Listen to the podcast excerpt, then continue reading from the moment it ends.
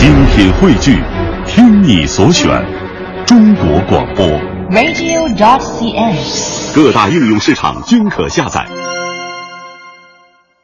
各位听友，大家好，欢迎您如约而至来收听《中华风雅颂》，我是郑博。大家好，我是金阳。在今天节目的上半时段呢，我们仍然围绕着茶来展开。呃，节目的一开始啊，我们首先来和各位分享一下一位台湾的著名的茶人，他的名气很大啊，叫吕礼珍。吕礼珍先生呢是台湾著名的茶人，他也写过很多关于茶的一些文章。呃，接下来我们来说说他的对于茶的一些感受，看看大家是不是也有同感哈、他说：“即由茶道，我们可以从中培养出成熟而正面的人生观。虽然这与茶本身所存在的物质并没有密切的关系，而是透过茶艺交流而延伸出处世的哲学，才是最真切的。此外，就饮茶习惯而言，北部、中部、南部又有一些细微的差异。譬如南部的人饮茶多倾向豪迈，而他们泡茶时多半是找三五好友一起共饮；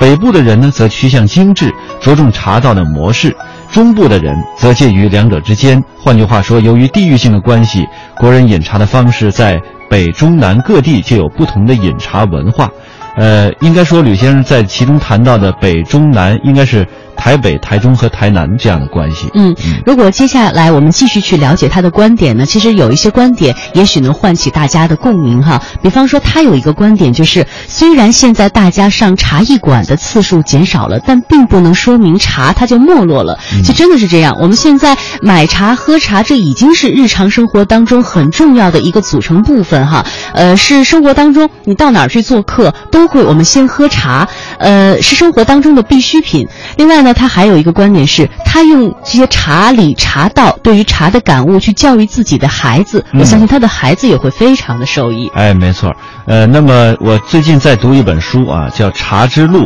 它汇聚了咱们中国各地的茶，应该说从北到南，幅员非常广阔，每一个省份的茶几乎都涵盖到了。在这个书中，他写了这样，就是这个在偏首的部位啊，写了这么一句很醒目的话，他说：“我们相信已经找到了沟通情感的媒介，那就是茶。”寻找茶的源头，也就是寻找中国人精神的源地。这个“源”就是源头的“源”啊。嗯所以说，这个呃茶呢，确实可以代表我们中华文化最为精华的那一部分，也是我们中华文化的一个符号啊。在昨天的节目当中呢，我们说到了在巡茶之旅的过程当中呢，我们采访到了呃这个炒茶姑娘啊，她在炒制的过程当中呢，和我们聊了很多关于茶叶本身，呃，其实技术层面聊得很少。当然，最多的是由茶所引申出来的关于人生观的一些问题，或者说大家在生活当中的一些非常一小的一些细节，其实和茶都是有着